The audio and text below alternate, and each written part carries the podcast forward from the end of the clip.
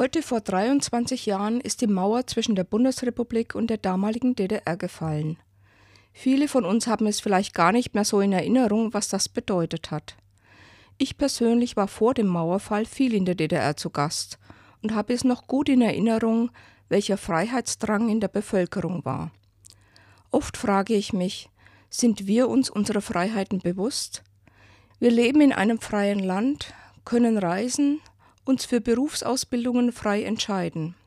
Klar, jeder von uns hat Einschränkungen, finanziell, körperlich, im persönlichen Bereich. Aber wir sollten immer wieder neu unsere Freiheiten positiv schätzen. Wenn ich nur auf die Grenzen sehe, die mir gesetzt sind, dann fühle ich mich auch eingegrenzt.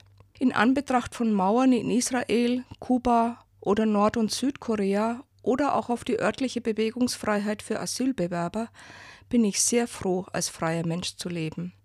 Der 9. November jeden Jahres ist ein guter Anlass daran zu denken und dafür zu danken.